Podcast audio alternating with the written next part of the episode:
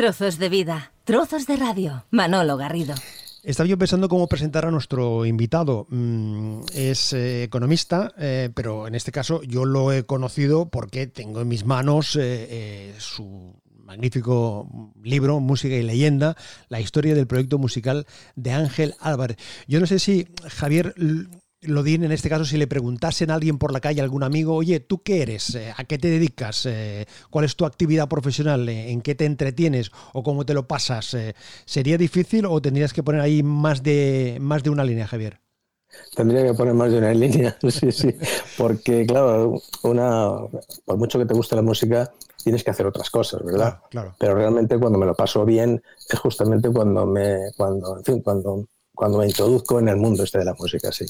Hablando de definiciones, em, yo he estado buceando en, la red em, sobre lo que cuentan de Ángel Álvarez, que es el protagonista del, libro, es el protagonista de la conversación que, mantenemos con Javier Lodín en todo a su libro Música y Leyenda.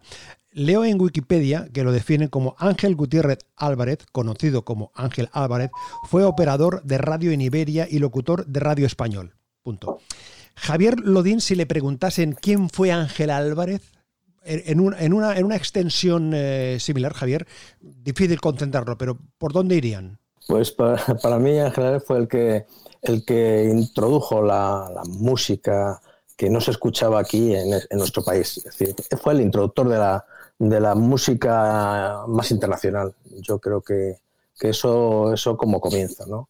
Y además no solamente fue introductor, sino que la forma en que la introdujo, pues eh, yo creo que fue llamativa con escasos medios y con mucho conocimiento, claro.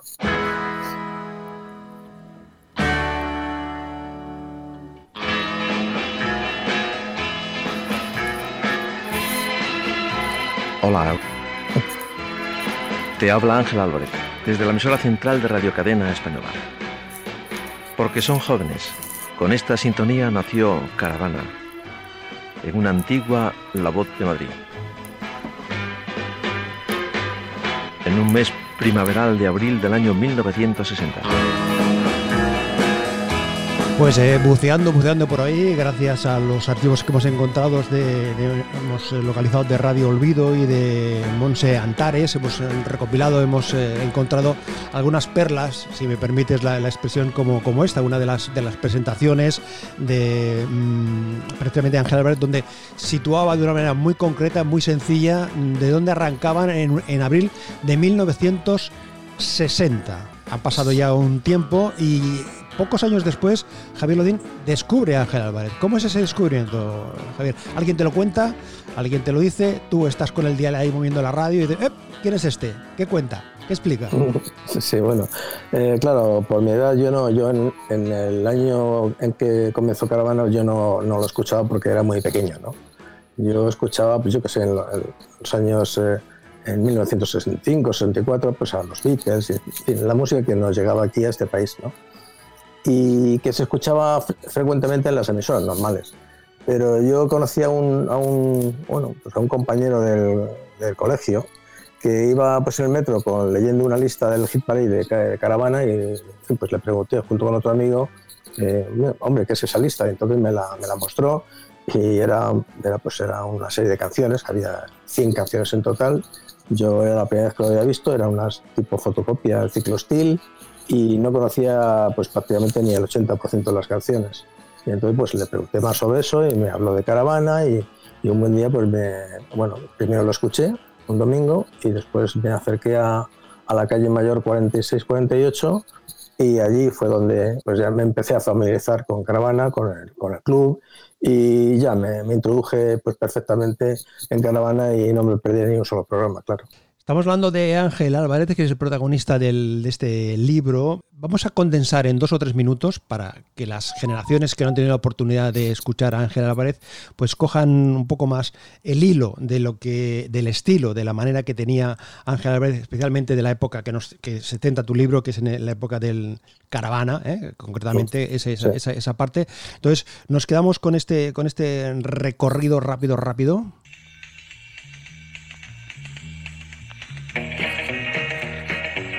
Hola, saludos. Desde la carreta de caravana en la Voz de Madrid, en marcha una vez más. Caravana es música distinta, como esta de los Fireballs, leyenda de Nuevo México, Vaquero, los bolas de fuego.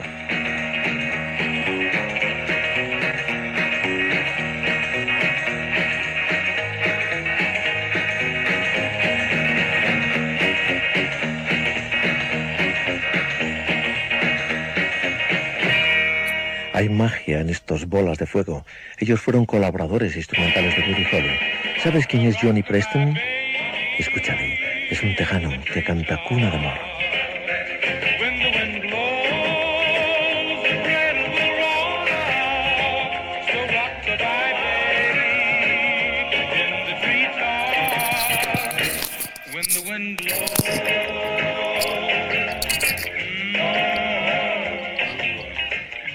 Johnny Preston, un tejano enamorado de la naturaleza y los deportes. Su oso corredor fue disco de oro, pero esta cuna de amor lo hace olvidar. Y la vieja ópera de Tres Peniques se sienta a renacer con Bobby Darin. Es Mac el navaja.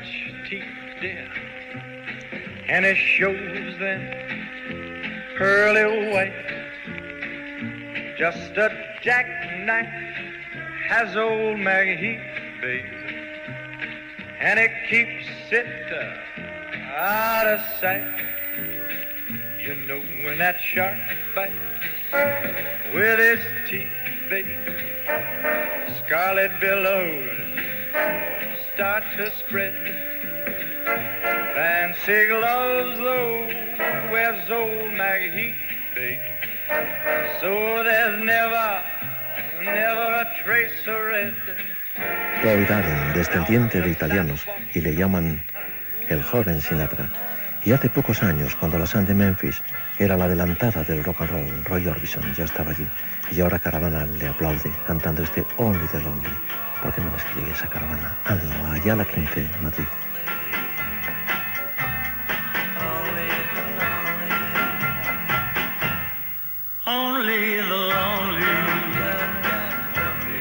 En estos eh, minutillos que hemos eh, escuchado de este mix de momentos de, uno de los programas de, Ángeles, ¿crees tú que lo, que lo seguiste eh, desde dentro y, desde fuera? Es una, una, fotografía, Javier, representativa del estilo, de la manera, de, de lo que hacía Ángel delante del micro, de la música con la que se manejaba. Ya lo creo que sí recordando lo que habíamos comentado hace un poquito, en este caso esta canción de Bobby Darin de, Michael Navaja, esta sí que se nota que es, bastante antigua, ¿verdad? Sí, sí, Está envejecido realmente de otra forma. El Frank Sinatra, el Frank Sinatra, acuérdate que como, lo presentaba él. ¿eh? bueno, ya sabes, como Ángel Álvarez eh, era a veces pues eh, le gustaba para, para, para acentuar, en fin, pues eh, la importancia de intérprete, pues eh, bueno, pues lo, lo, magnificaba un poco, ¿no? Realmente Bobby Darin era un cantante magnífico y además un actor estupendo. Eh, yo te quería comentar una cosita de Ángel, es que es, es una, era una persona que en lugar de, fíjate que él, lógicamente él hablaba muy bien el inglés y pronunciaba perfectamente, ¿no? Pero le, le gustaba decir los títulos de las canciones en castellano, ¿sabes? Esta es una, esta es una característica que no es muy habitual. En lugar de él, en fin, pues, eh, bueno, primero porque le gusta y segundo porque no era nada petulante al hablar y a esas canciones, porque hay muchos, hay muchos presentadores que cuando, en fin, pues que son, son hispanoparlantes y también saben inglés, pero en fin, cuando a la hora de, de reflexionar una canción, pues la pronuncian de una forma que casi casi es irreconocible, ¿no? Hacer ostentación, ¿no? Hacer ostentación. eso es correcto, ¿no? Eso es la palabra. Bueno, eh, eso, eso es algo que te quería comentar, simplemente.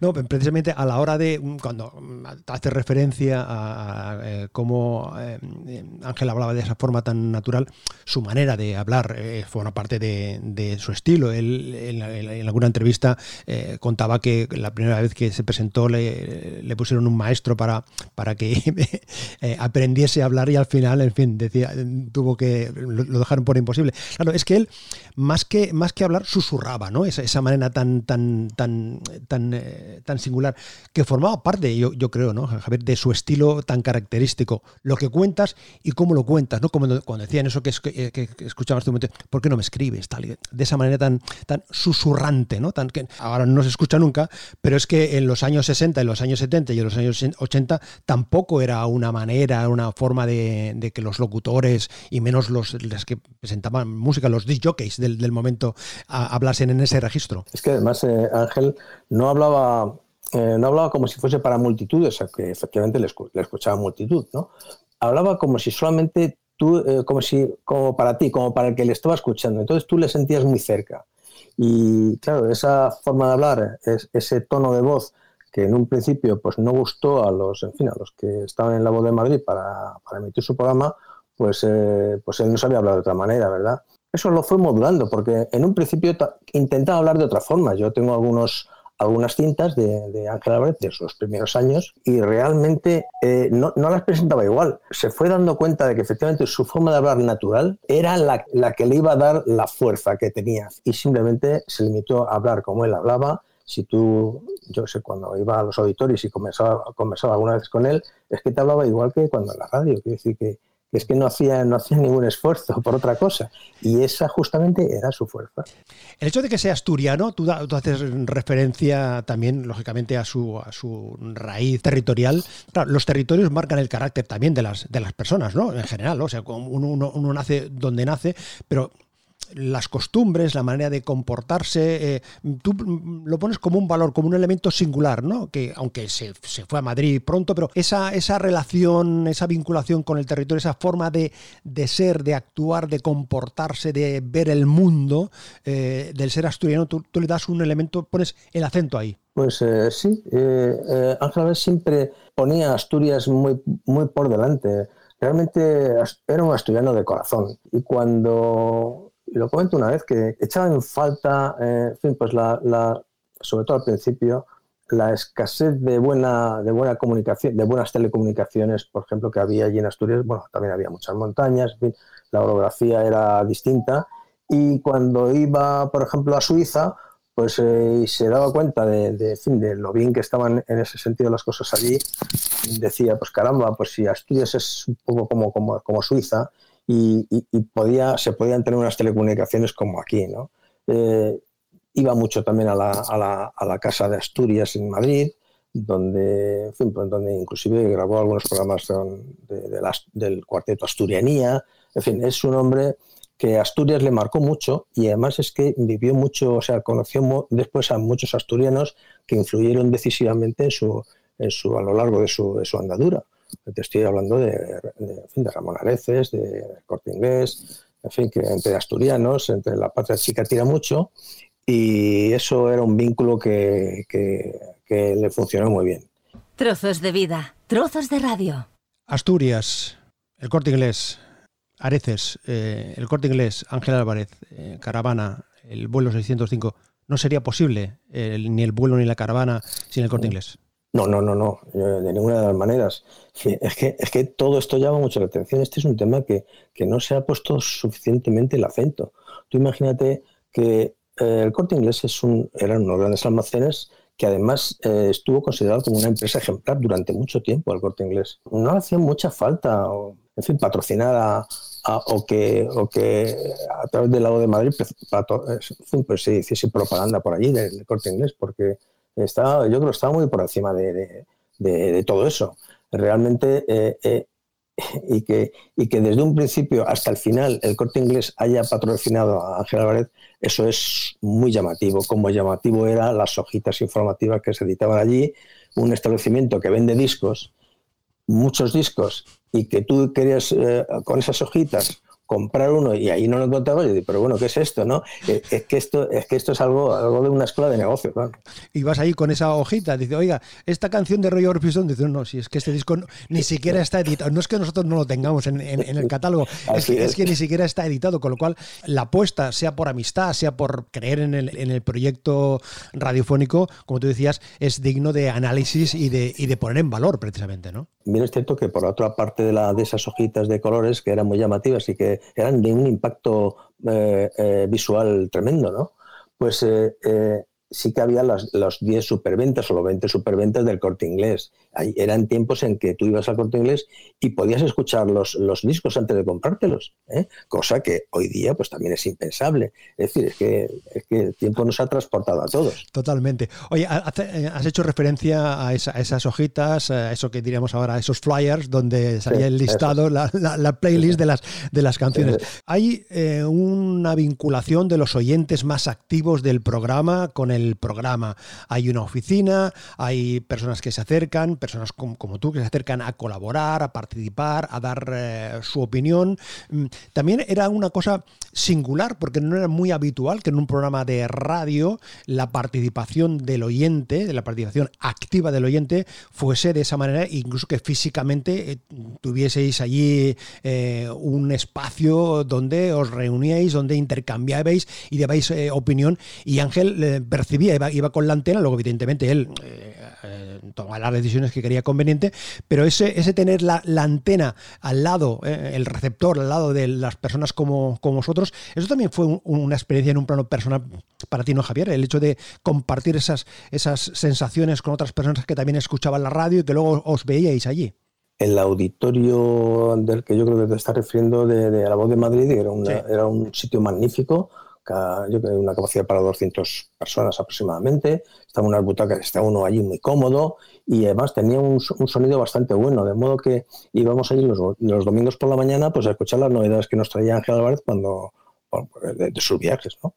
Y allí, pues era, bueno, allí sí que te, podías conocer a bastantes personas, hablabas un día, hablabas con unos, con otros, es que allí has visto, bueno, yo no llegué porque en esa época yo, yo todavía no estaba allí, pero allí han estado cantando, este, tocando los relámpagos, han estado también los pequeñiques, con los que sí que estuve, con los que sí que tuve oportunidad de ver fue a, nuestro pequeño mundo, a Joaquín Díaz, Paco Ibáñez, en fin, eh, realmente era un sitio para privilegiados el, el poder ir allí la oficina de caravana era otra cosa distinta, era un sitio muy pequeñito donde había unos, unos pocos eh, viajeros de caravana que colaboraban, que colaboraban desinteresadamente con Ángel Álvarez porque le gustaba mucho su música y además mm, de los, de los primeros que estuvieron con Ángel Álvarez pues eh, surgieron grandísimos profesionales. Eh, yo te estoy hablando de Fernando Salaberry, te estoy hablando de, bueno, de Rafael Rever. Ramón Trecet. Ramón Trecet, es decir, personas que, allí aprendieron mucho y bueno, y además que, que tenían cualidades, tenían una sensibilidad musical por encima de los demás, claro. Hacer mención específicamente a Carlos eh, Domínguez, a Charlie Domínguez, eh, ah. la, alter ego, ¿no? La, persona que era la, otra parte que estaba con Ángel siempre guionizando, colaborando, participando, incluso en algún momento que él no llegaba a tiempo por, por su trabajo de telegrafista, de telegrafista, eh, en, no llegaba a tiempo que en algún momento había hecho el programa él también, ¿no? Claro, Ángel no tenía tiempo de tampoco de entretenerse mucho en preparar los programas y entonces necesitaba una persona de confianza y con buen sentido musical. Se fueron los primeros que estuvieron con él y luego llegó este Carlos, Carlos que era, que era pues un oyente como cualquier otro, pero luego pues se ofreció a colaborar con Ángel y pues allí le, conoce, se conoció, le conoció, le pareció muy una persona que podía ser idónea y realmente eh, yo creo que superó todas las expectativas que pudiera tener Ángel Álvarez. Carlos Domínguez es un fuera de serie es, un hombre que, estaba un poquito pues, eh, como el príncipe de Edimburgo, tres pasos atrás de, él, pero, pero era el, yo creo que era, bueno, era el que le prepara los guiones, ¿no? Pues yo creo que, bueno, sobre esto se ha, se ha, se ha podido hablar mucho, yo creo que, que casi todo lo que es la, la, la, parte del qué la ponía este Carlos Domínguez y el cómo lo hacía, hacía claro. Entonces, como muchas veces tenía que estar fuera pues yo qué sé, pues eh, bastante tiempo, pues le encargaba, oye, eh, prepárame cuatro o cinco programas porque yo no voy a poder estar, y entonces lo, los, grababa, ¿no? Y ya te digo que además se entendieron muy bien los dos, la verdad fue una, un equipo imbatible. Abrimos la carpeta de los series eh, doradas. ¿Qué eran los series doradas? Los series doradas eran aquellas canciones que por su permanencia en las listas que se elaboraban en Caravana, pues daban idea un poco de su, de su dimensión aquellas que estaban, yo que sé, primero 10 semanas, después 14 semanas, hasta 14 semanas en las listas, esas canciones eran separadas y entonces se las llamó series doradas. Y de ahí, a lo largo de los años, eh, pues quedaron una cantidad de canciones que forman lo que es la Biblia musical de, Caravana. Aparece precisamente en una parte sustancial de, de, este libro de música y leyenda de Javier Londín. Entonces, em, la primera es de 1960, es decir, eh, los, primeros temas son lógicamente desde el arranque del programa y las últimas son del año 74. Lo que he estado haciendo, eh, amigo Javier, es he estado husmeando por ahí, entonces con un criterio totalmente subjetivo he seleccionado algunos de ellas. Entonces, las vamos a ir son, mm, escuchando y a ver qué te, qué te recuerda, qué, qué comentario te sugiere aquí. ¿De acuerdo? ¿Vamos a ello? Venga. El, primer tema que yo he encontrado de 1960, reflejado en, esas, eh, ese, en ese bloque de series doradas. Magnífico.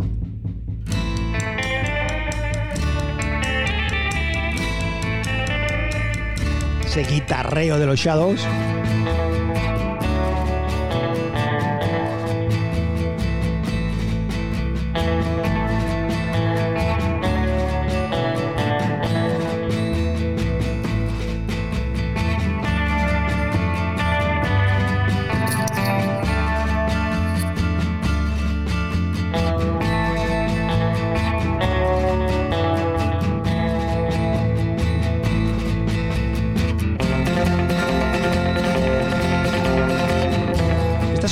De, la, música que siempre Ángel estaba decantado, ¿no? Hacia, esa música con aire de bluegrass, con aire country, con aire folk eh, y sin duda los Shadows eran unos representantes. ¿Qué te sugiere esta, esta historia?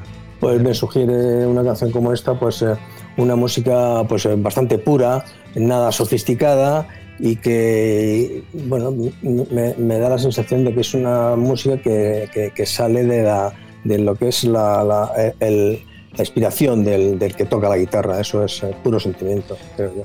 Nos vamos al año 1964. Fácil, fácil, fácil, fácil, fácil, fácil. Oh yeah, tell you something.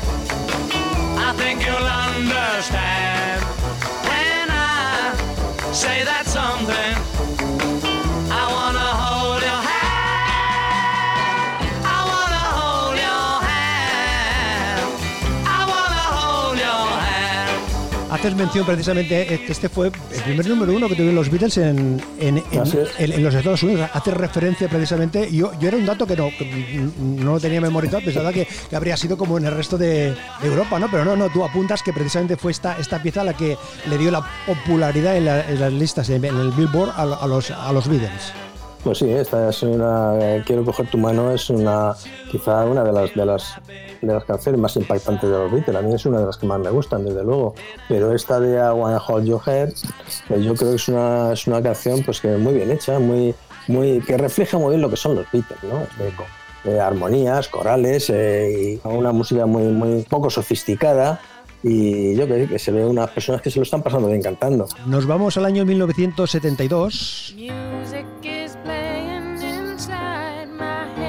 He de confesar que en este caso a mí quien me descubre a Carol King es eh, el gran Constantino Romero, que fue el que me habla a mí de Javier Álvarez, de Javier Álvarez, de, Ángel Álvarez precisamente.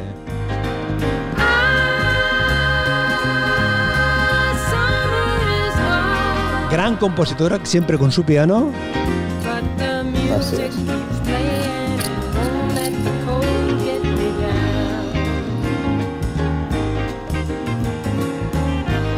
Me cuentas de Carol King? Eh, pues es una mujer de gran talento, Carol King.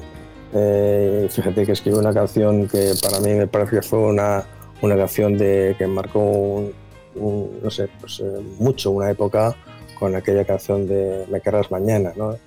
Me parece que es una, es una compositora de talento, sobre todo. Esa es la palabra que mejor definiría a Carol King.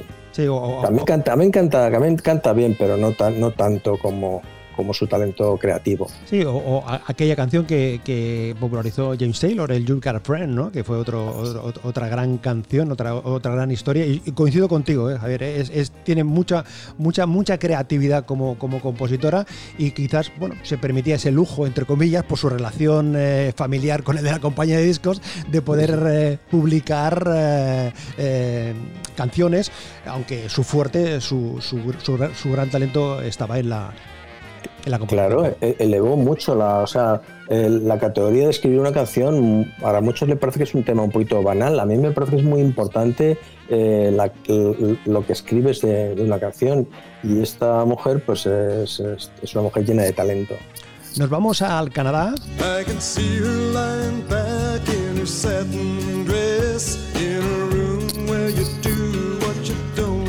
El gran Gordon Lightfoot.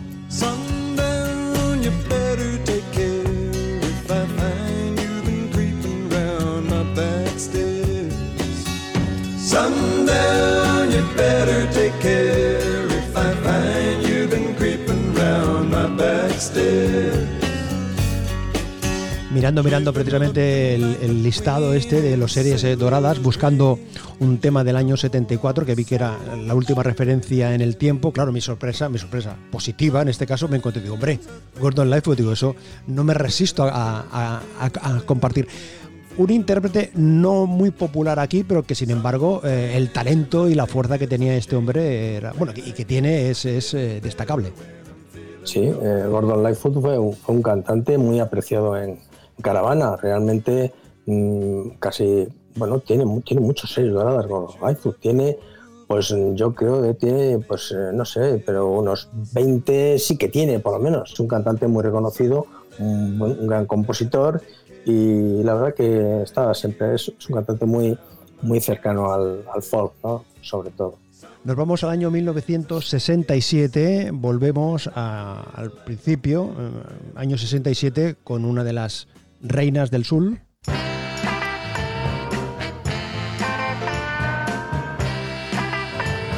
Reina, dama, no sé ni cómo llamarle.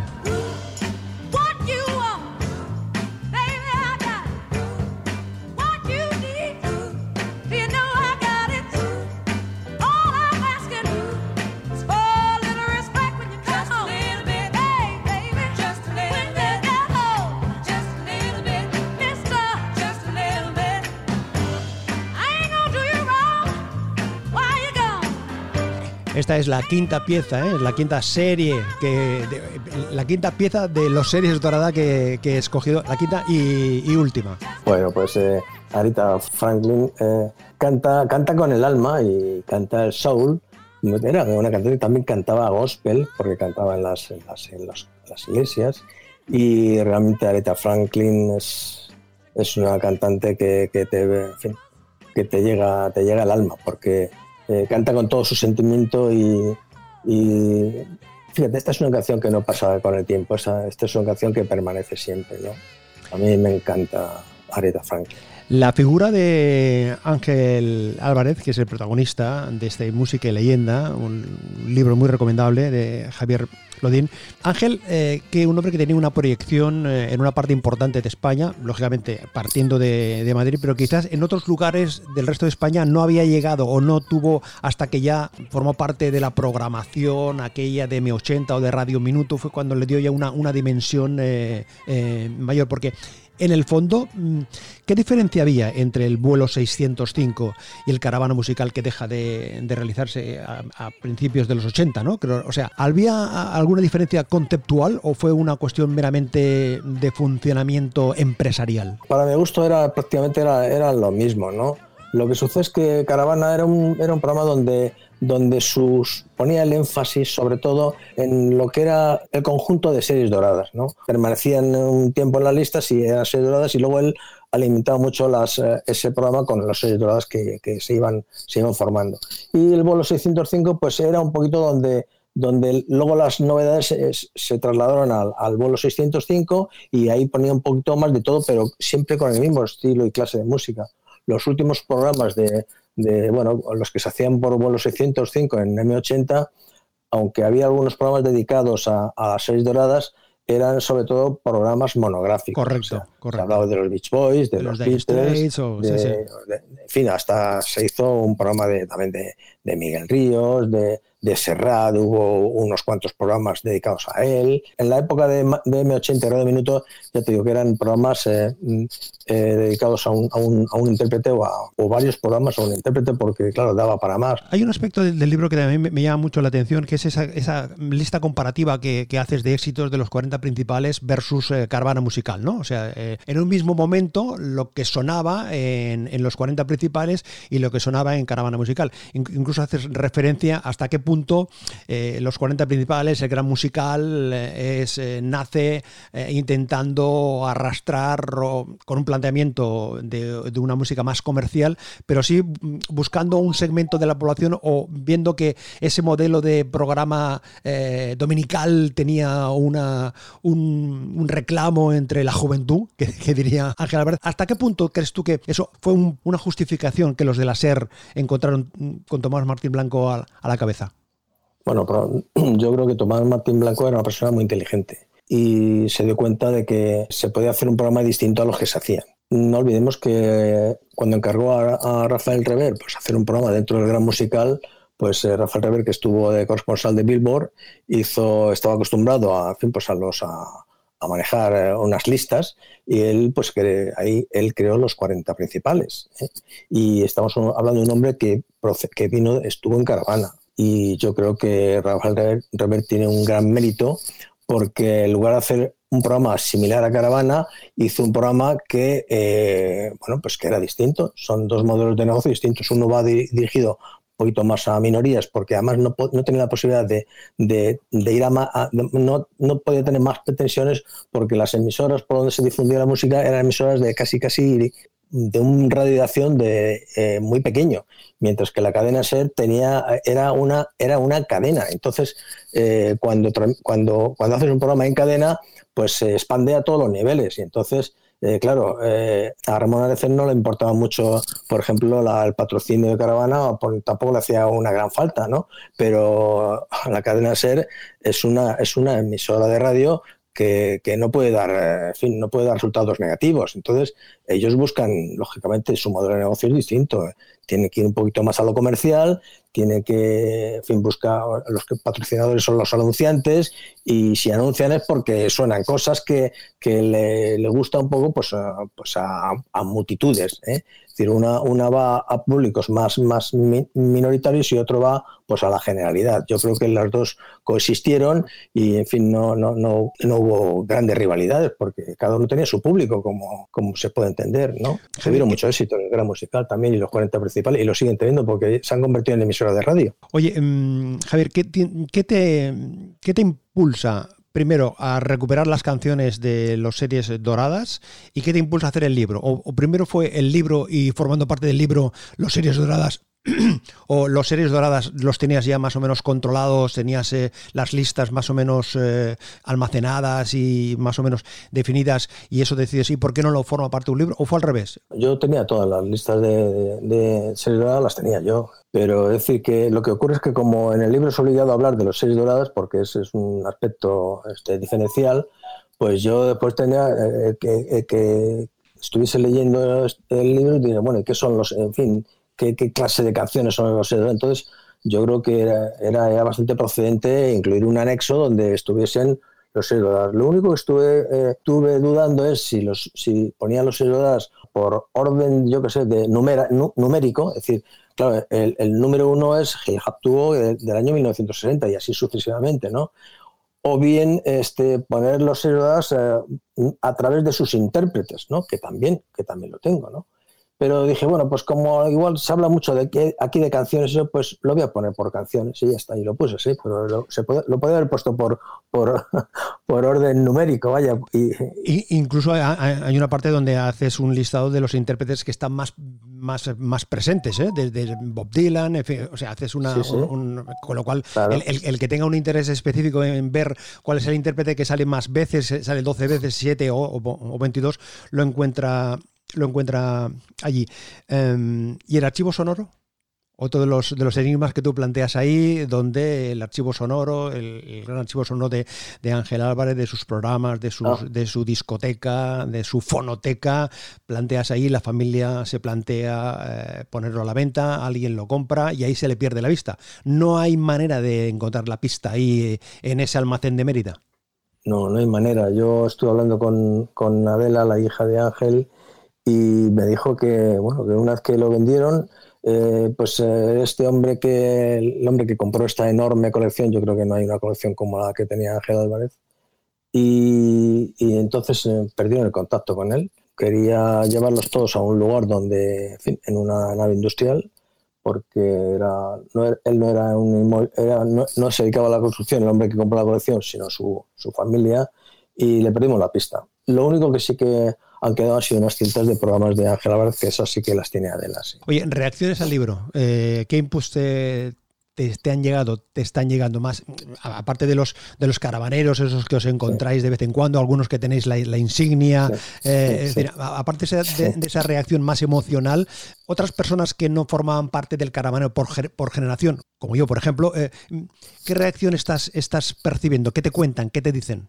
Eh, para mí ha sido una sorpresa, ¿no? Eh, yo te dije que yo esto lo escribí un poquito pues, para, minorías y también porque yo creo que merecía la pena ser conocida, que quedase escrita pues en un documento como un libro así, pues, eh, pues esta pequeña historia de cómo surgió Caravana y la importancia que tuvo.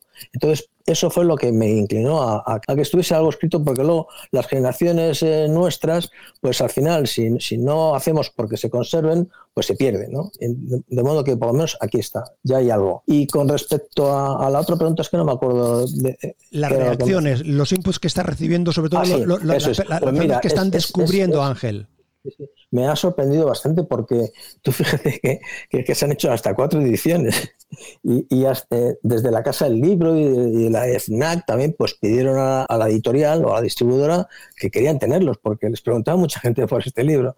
la gente lo ha comprado y bueno, pues igual lo ha querido regalar a otros. En fin, ya sabes cómo sucede el tema este de los libros que que las cosas menos, que eh, más, más insospechadas, pues a veces suceden, ¿no?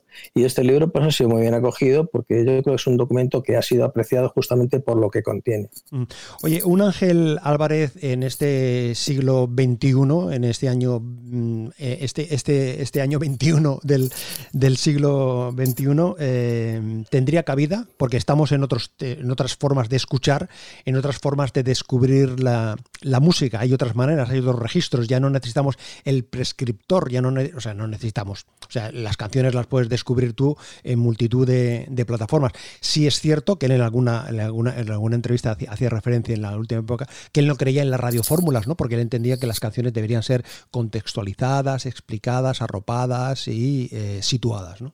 Sería distinto. Yo creo que pensar en hacer un programa tipo como el que había antes de Caravana no, no, no, no sería posible. Yo creo que eso tuvo su momento, tuvo su época y fue, fue una, una historia muy bonita, pero yo creo que ahora la, pues el tema de la divulgación de la música va por otros derroteros.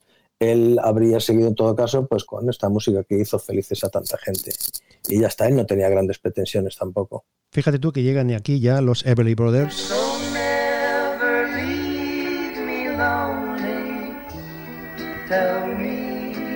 Y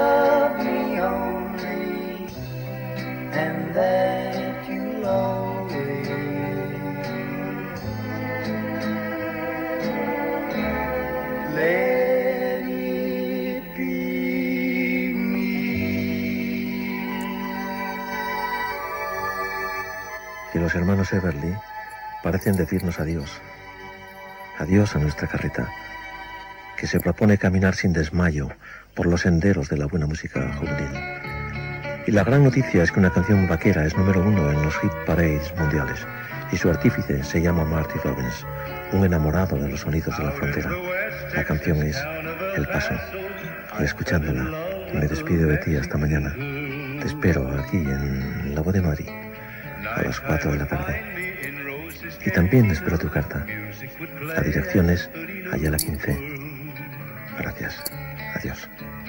Blacker than night were the eyes of Felina, wicked and evil while casting a spell. Pues yo quiero agradecerte a Javier que hayas compartido este ratito con nosotros. Primero, agradecerte el trabajo, ese trabajo ímprobe de investigación, de recopilación, este tremendo esfuerzo de em, situar y de explicar la figura de Ángel Álvarez y también agradecerte que hayas compartido este ratito con, nosotros eh, para disfrutar, ¿eh? para picotear y pasearnos por, la música que, nos trajo, que nos descubrió Ángel Álvarez.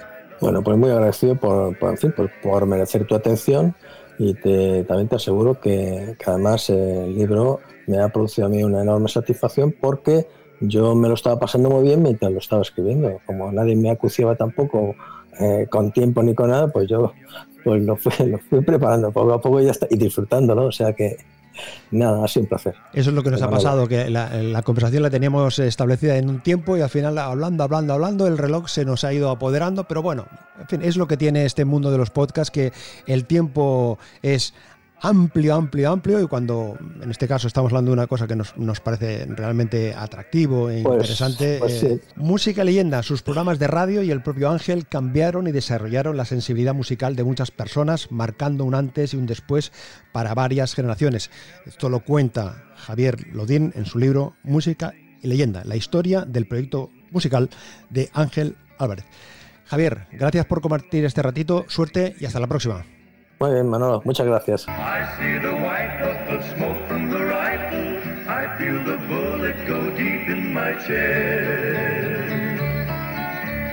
From out of nowhere, Felina has found me, kissing my cheek as she kneels by my side.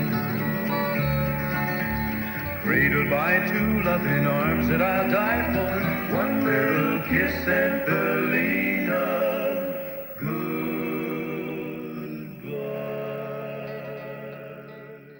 Trozos de vida, trozos de radio. Manolo Garrido, un placer acompañarte.